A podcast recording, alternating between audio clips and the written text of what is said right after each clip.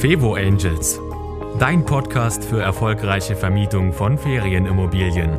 Denn glückliche Gäste und Top-Auslastung sind kein Zufall. Von und mit Annie Grau. Kleine Überraschung gefällig, dann teste meinen Newsletter. Und ich verspreche dir, schon wenige Tage nach deiner Anmeldung bekommst du eine kleine persönliche Überraschung von mir. Und das soll dir nicht nur eine Freude bereiten, sondern ich zeige dir auch, wie du damit deine Gäste begeistern kannst, und zwar schon vor der Anreise. Also sei gespannt und melde dich an auf www.fevo-angels.de slash newsletter. Und jetzt zur nächsten Folge.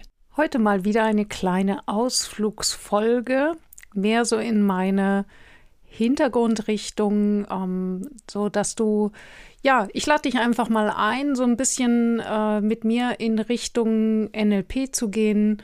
Dann diese Folge ist also für dich interessant, wenn du dich allgemein für Sprache interessierst und das noch feiner anwenden willst auf deine Fevo-Vermietung. Es ist aber jetzt keine konkrete, die heißesten Tipps für Airbnb-Folge. Der Auslöser war heute, dass mein Mann und ich beim Abendessen saßen und dort überlegt haben, sag mal, es gibt immer diese englischen Wörter. Wir haben ja beide in England gearbeitet eine Zeit lang. Und dann gibt es diese, so, so ein paar englische Vokabeln, die haben wir beide schon x-mal nachgeschaut und vergessen jedes Mal wieder, was sie heißen.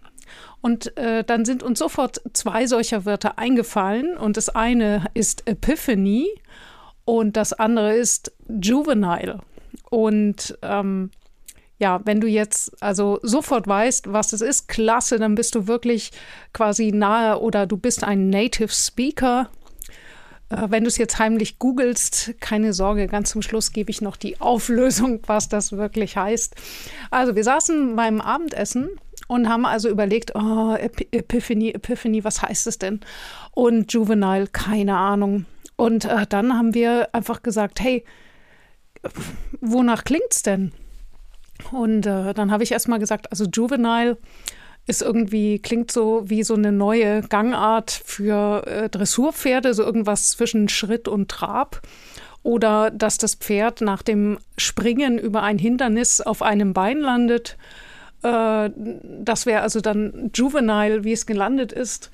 Und mein Mann meinte, das sei also ein arroganter junger Schönling, äh, den würde man so bezeichnen als juvenile. Also anscheinend nichts Nettes.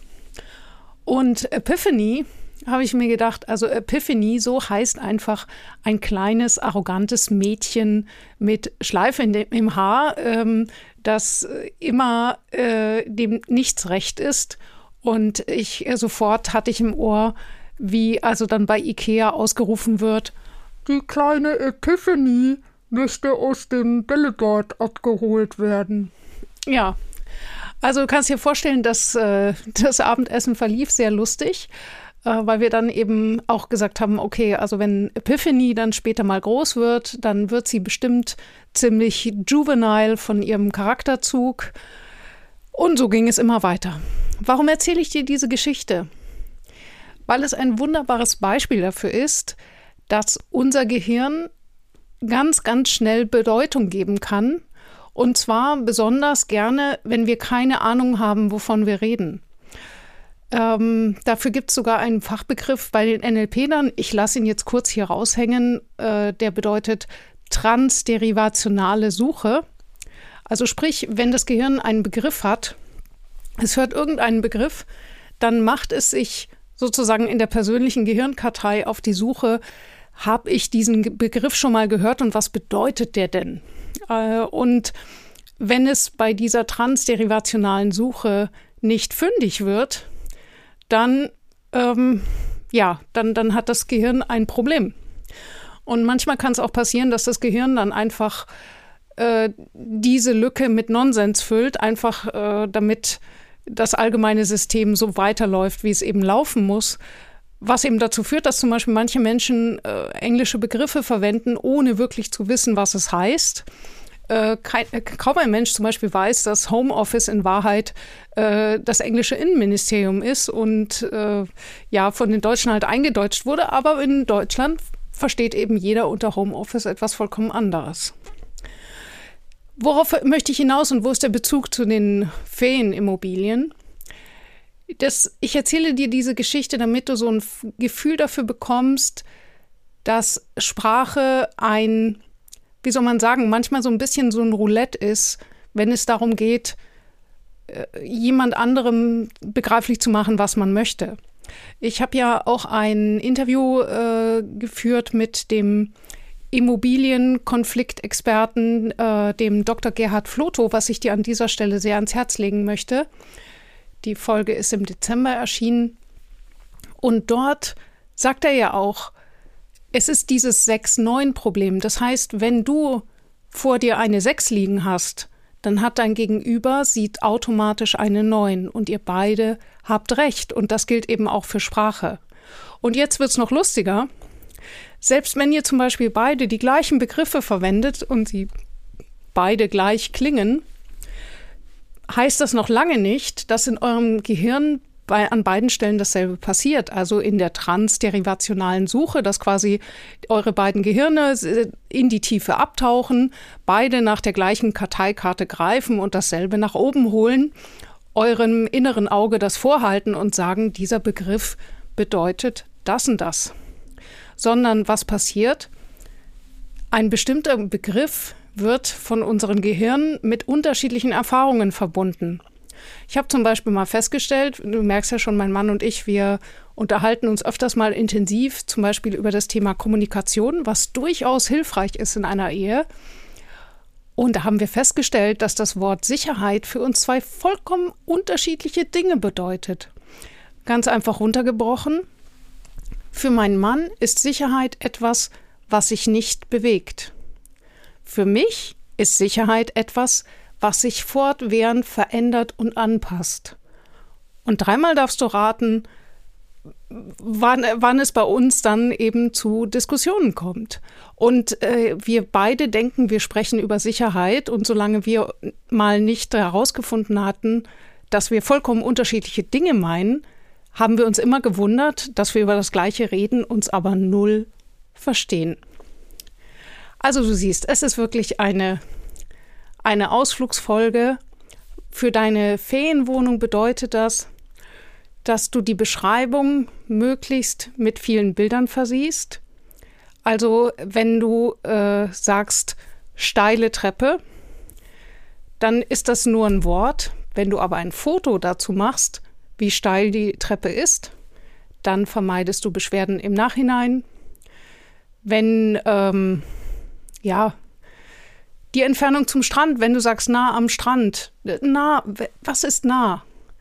Wenn du aber sagst so und so viel Meter, das ist eine klare Aussage. Also, dass du klar und spezifisch bist in deinen Aussagen. Und äh, es ist ja auch äh, das, was ich immer sage, diese Allgemeinplätze wie charmant, oh, wie ich dieses Wort hasse. ähm, in Bezug auf Ferienwohnungen oder modern oder was auch immer Neu ist auch immer total witzig, weil äh, neu ist, äh, steht nach 20 Jahren auch immer noch drin. Zum Beispiel im Hotel. Da haben sich die, die Leute, die sich nicht auskennen, die haben bei produzierten Waren, so Frühstück für 500 Leute, haben die auf die vorbereiteten Salate immer einfach draufgeschrieben, frisch. Das war hocheffektiv, weil du konntest das ganze Kühlhaus be äh, bestücken mit unglaublich vielen Behältern und überall stand frisch drauf oder neu, frisch und neu.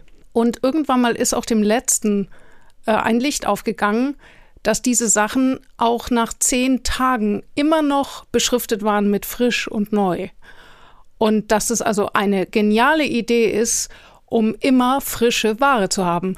Also äh, ist es wirklich, und das war ein dauerhaftes Problem. Ähm, und Jetzt verstehst du, was ich vielleicht meine mit dem Thema spezifisch beschreiben. Beschreibe dein Angebot spezifisch, so genau wie möglich. Vermeide Ausdrucksweisen, die missverständlich sein können. Du siehst es an dem Beispiel mit dem Thema Sicherheit. Bei mir bedeutet es etwas, was sich ständig anpasst. Bei meinem Mann bedeutet es etwas, was bleibt und sich nicht bewegt. Du siehst es an dem Beispiel Epiphany und Juvenile, wo eben bei mir sofort ein kleines Mädchen mit schlechter Laune und Schleife im Haar erscheint und Juvenile irgendwie eine komische Gangart ist, weil ich mir vielleicht in dem Moment nichts darunter vorstellen kann.